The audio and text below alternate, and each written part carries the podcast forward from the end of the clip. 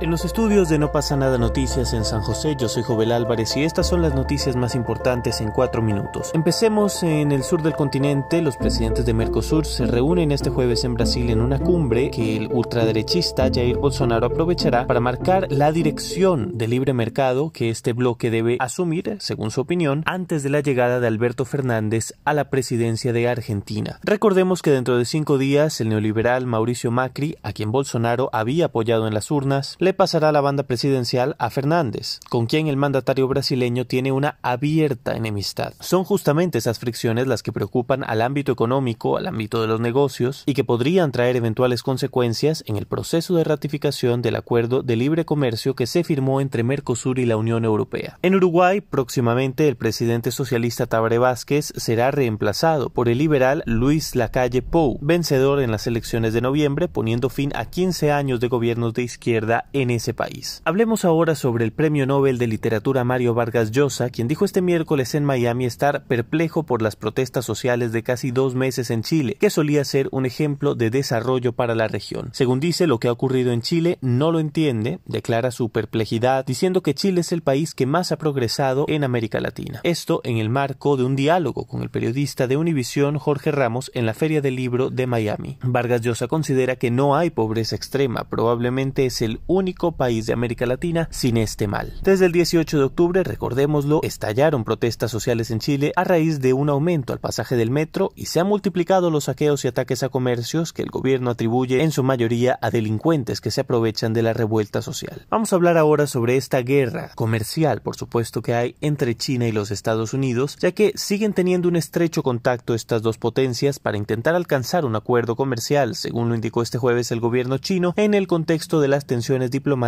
entre ambos países. Los equipos negociadores siguen en contacto, esto es lo que ha dicho el Ministerio Chino de Comercio. Ambos países registraron tensiones en los últimos días después de que el Congreso de los Estados Unidos votara para denunciar la política del gobierno central de Hong Kong en la región de mayoría musulmana Xinjiang. Pekín amenazó con tomar represalias, lo que hizo temer que se rompieran las discusiones comerciales. El gobierno chino se limitó a anunciar el lunes que habían dejado de permitir que los barcos de la Marina estadounidense atraquen en Hong Kong y sanciones contra ONGs. El presidente estadounidense Donald Trump, que desató una guerra comercial el año pasado al subir los aranceles a los productos chinos, atizó la tensión el martes al declararse dispuesto a esperar a ser reelecto eventualmente a finales de 2020 para alcanzar algún acuerdo económico con Pekín. Terminemos hablando sobre el juicio político a Donald Trump. La presidenta de la Cámara de Representantes de los Estados Unidos, Nancy Pelosi, pidió el jueves formalmente la redacción de cargos para someter a juicio político al presidente Donald Trump, acusando al mandatario de abuso de poder. Según dice, Trump ha incurrido en abuso de poder, ha socavado la seguridad nacional y ha puesto en peligro la integridad de las elecciones en el país. Pelosi no anunció los cargos, pero Trump podría ser acusado de soborno, abuso de poder, obstrucción del Congreso y obstrucción de la justicia. Dado que la mayoría de los miembros de la Cámara Baja, controlada por los demócratas, ya han manifestado su intención de respaldar el procedimiento, es probable que Trump se convierta en el tercer presidente en la historia Estados Unidos en ser llevado a un juicio político por la Cámara de Representantes. La Casa Blanca respondió el proceso para el eventual juicio de destitución fue iniciado por los demócratas a finales de septiembre después de conocerse que el mandatario pidió a Ucrania que investigara a Joe Biden, su rival en las elecciones de 2020. Los demócratas están convencidos de que el presidente republicano abusó del poder para promover su campaña de reelección, presionando a Kiev al retener casi 400 millones de dólares de ayuda militar para el conflicto que ese país mantiene con Rusia. Estas son las noticias más importantes a esta hora. Síganos en nuestras redes sociales y veámonos en nuestro programa de YouTube Lo Importante. Hasta mañana.